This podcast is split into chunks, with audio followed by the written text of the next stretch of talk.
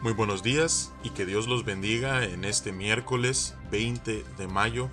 Mi nombre es Winston Williams, pastor de la Iglesia Bíblica Vida Real en Pembroke Pines. Bienvenidos a otro episodio de Vida Devocional, un ministerio de la Iglesia Bíblica Vida Real, cuya misión es sembrar la verdad de la palabra de Dios en los corazones de los hombres y cosechar vidas nuevas para el reino de Dios. Para más información puedes visitar nuestra página web www.ibvidareal.org o seguirnos en Facebook en arroba ibvidareal. En esta mañana estaremos meditando en lo que nos enseña la palabra de Dios en el Salmo 3. El Salmo 3 es un salmo del rey David y fue escrito en un tiempo bastante crítico durante el reinado eh, de David.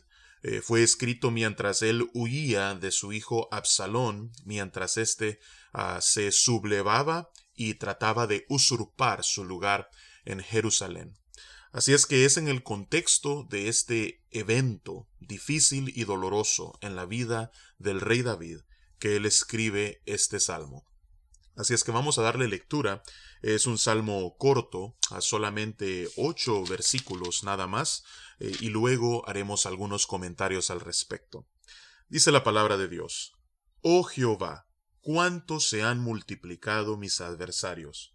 Muchos son los que se levantan contra mí. Muchos son los que dicen de mí, no hay para él salvación en Dios. Mas tú, Jehová, eres escudo alrededor de mí mi gloria y el que levanta mi cabeza. Con mi voz clamé a Jehová, y él me respondió desde su monte santo. Yo me acosté y dormí y desperté, porque Jehová me sustentaba. No temeré a diez millares de gente que pusieren sitio contra mí. Levántate, Jehová, y sálvame, Dios mío, porque tú heriste a todos mis enemigos en la mejilla.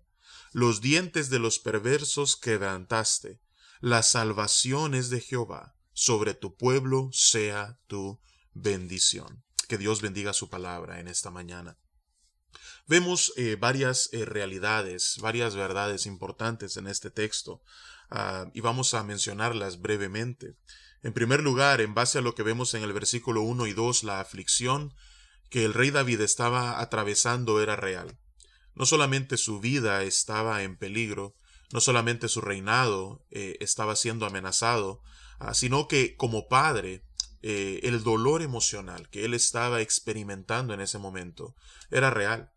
Eh, si retrocedemos un poco en la vida de David, en el segundo libro de Samuel, habían ocurrido muchas ah, situaciones que habían causado dolor con David, no solamente su pecado con Betsabé, sino también lo ocurrido con Amnón y Tamar, eh, uno de sus hijos y una de sus hijas. Eh, y luego lo que ocurre con Absalón. Eh, era un momento bastante difícil en la vida del rey David. Así es que el dolor que David estaba experimentando era real, el sufrimiento era real. Así es que esto también nos habla a nosotros hoy en día porque nos recuerda que las aflicciones de este mundo presente son reales. Y no solamente aflicciones producidas por conflicto familiar, sino aflicciones en nuestros cuerpos, aflicciones en nuestras finanzas, aflicciones en nuestras mentes, aflicciones en nuestras emociones, eh, en nuestras familias, en nuestros trabajos. Toda clase de aflicciones eh, producen sufrimiento, producen dolor en este mundo corrompido por el pecado.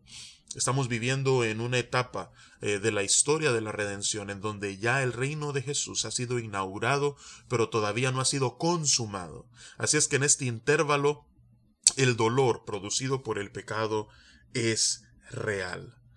Mas sin embargo, en segundo lugar, no debemos olvidar que igualmente real es la presencia de Dios. Y mientras Dios está presente en nuestras vidas, en medio del dolor, él está haciendo muchas cosas de manera simultánea. David dice en el versículo 3, Mas tú, Jehová, eres escudo alrededor de mí, mi gloria y el que levanta mi cabeza. En primer lugar, Dios nos defiende, Dios nos protege, aún en medio del dolor. David continúa diciendo, Con mi voz clamé a Jehová, y él me respondió desde su monte santo. O sea que no solamente Dios nos protege y nos cubre, sino que además cuando nosotros elevamos a Él nuestro clamor, Él escucha y responde. Ahora sus respuestas no siempre serán lo que nosotros querramos escuchar, pero no quiere decir que aunque Él nos responda de una manera distinta a la que nosotros quisiéramos, no nos está escuchando o no nos está respondiendo.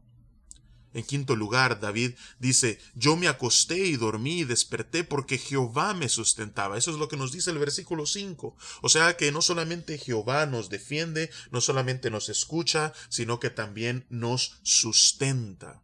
Aun mientras nosotros estamos completamente indefensos en las horas de la noche, Jehová nos está sustentando. Si en esta mañana tú pudiste abrir tus ojos y con energía alzarte de tu cama y comenzar un nuevo día, es porque Jehová te sustentó durante la noche. Y por último vemos que en medio del dolor Jehová nos salva. Por eso David le pide al Señor, diciendo en el versículo 7, Levántate, Jehová, Sálvame, Dios mío, porque tú heriste todos mis enemigos en la mejilla, los dientes de los perversos quebrantaste. Ahora quizás tus enemigos en el día presente no sean de carne y de hueso, quizás tus enemigos sean de otro tipo, pero no obstante, Dios tiene el poder para darte la victoria sobre cada uno de ellos. Así es que Jehová, en medio del dolor, nos defiende, nos escucha, nos sustenta y nos salva. Y esa salvación, la salvación de los que de la que nos habla el versículo 8, ah, la salvación es de Jehová, sobre tu pueblo sea tu bendición.